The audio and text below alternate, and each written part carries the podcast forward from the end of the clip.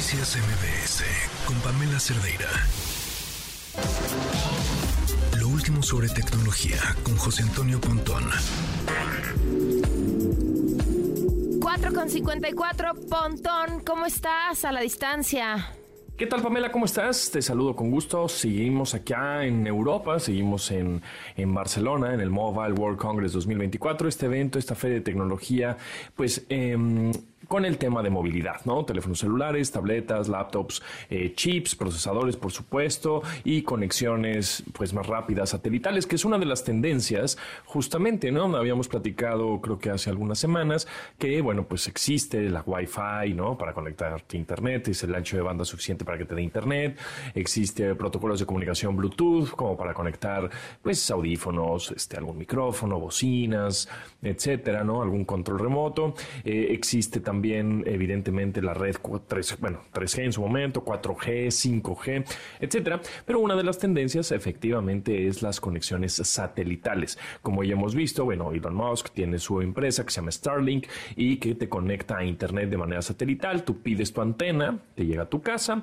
tú la pones ahí, la diriges, te dice el manual para dónde, para que el satélite está evidentemente en órbita te brinde el servicio de internet de ancho de banda suficiente como para que descargues y cargues un chorro de información, etcétera, ¿no? Y eso sirve para, pues, en lugares en donde no llega la fibra óptica o no llega el 5G, este, o no llega el cable, etcétera, para conectarte a internet, o eh, de plano, pues, si quieres tener otro servicio de internet, pues adelante, ¿no? Contrátalo y ya. Elon Musk tiene, bueno, Starlink tiene alrededor de unos, creo que 6000 satélites ahí en órbita que están brindando este servicio, ¿no?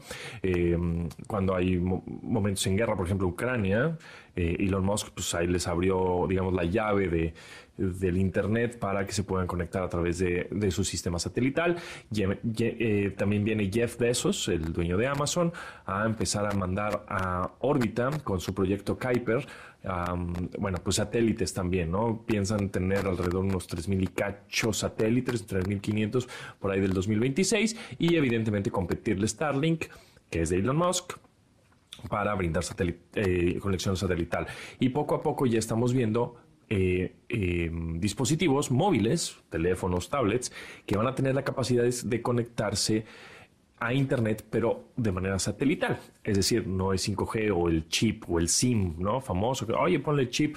Luego evolucionamos al eSIM, que eso me ha servido bastante ahora que tengo un teléfono con esa, eh, con esa capacidad, es decir, con esa compatibilidad del eSIM o Embedded SIM, el cual ya no tienes que ir a una tienda física, ir presencial, pues, a comprar un chip físico, ¿no? la tarjetita esa para tener un teléfono, una línea telefónica y datos, Aquí en Europa, pues ya nada más lo que haces es desde México puedes contratar, a bajar algunas apps, contratar el servicio del eSIM y luego te vas a tu teléfono en administración de eSIMs o, o SIMs y apagas el que tienes de México para que no te cobren un dineral y prendes el eSIM que acabas de contratar para Europa, por ejemplo, y puedes tener conexión. ¿no? igual platicamos o explicamos un poquito más acerca de esto de los SIMs y SIMs, etcétera. Pero bueno, eh, en eh, un, paso más adelante, ¿no? Y que se ha presentado en el Mobile World Congress.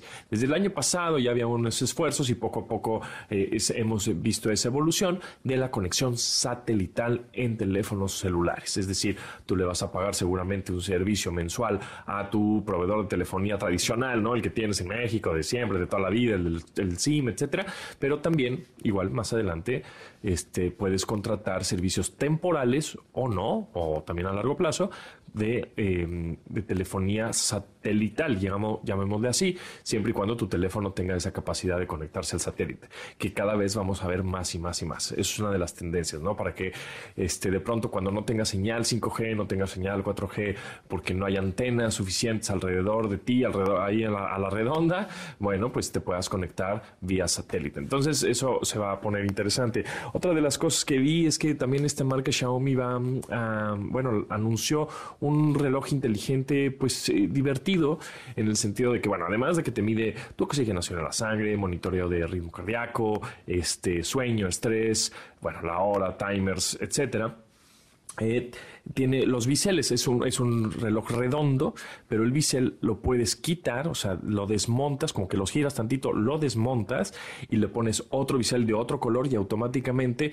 la carátula te cambia a ese bisel para que combine, ¿no? Entonces, eso está, eso está divertido, está atractivo, eh, tiene ese, este detalle que pues ya combina más con tu estilo de vida digital bueno, digital y no digital, es decir, con tu estilo de vida, de la moda, del fashion. Entonces, eso, eso, eso está padre.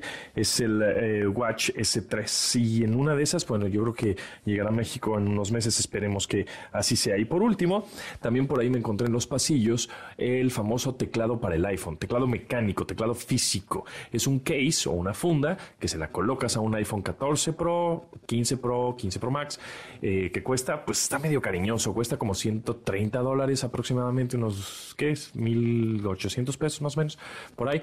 Eh, el cual, además de ser un case o funda, tiene un teclado que alarga un poquito el iPhone, pero bueno, vas a poder tener, este, vas a poder escribir de manera rápida, ¿no? Así como los que alguna vez este, escribimos en un BlackBerry, bueno, pues así. Y eso es más bien para personas que igual no ven bien la pantalla, necesitan eh, y necesitan obviamente sentir las teclas, para personas que quieren escribir más rápido, para tomar notas, este, etcétera. Igual no es para todos, pero para ciertos, cierto público que extraña igual hasta el teclado para escribir más rápido, podría funcionar. Y eso eh, lo venden a nivel mundial, ¿eh? creo que lo puedes pedir en la página de internet que se llama clicks.tech y eh, ahí buscas un poquito más de información. Está interesante. Pero bueno, es algo de lo que hemos estado viendo aquí en el Mobile World Congress 2024 en la ciudad de Barcelona. Muchas gracias Pamela y nos escuchamos el martes por acá.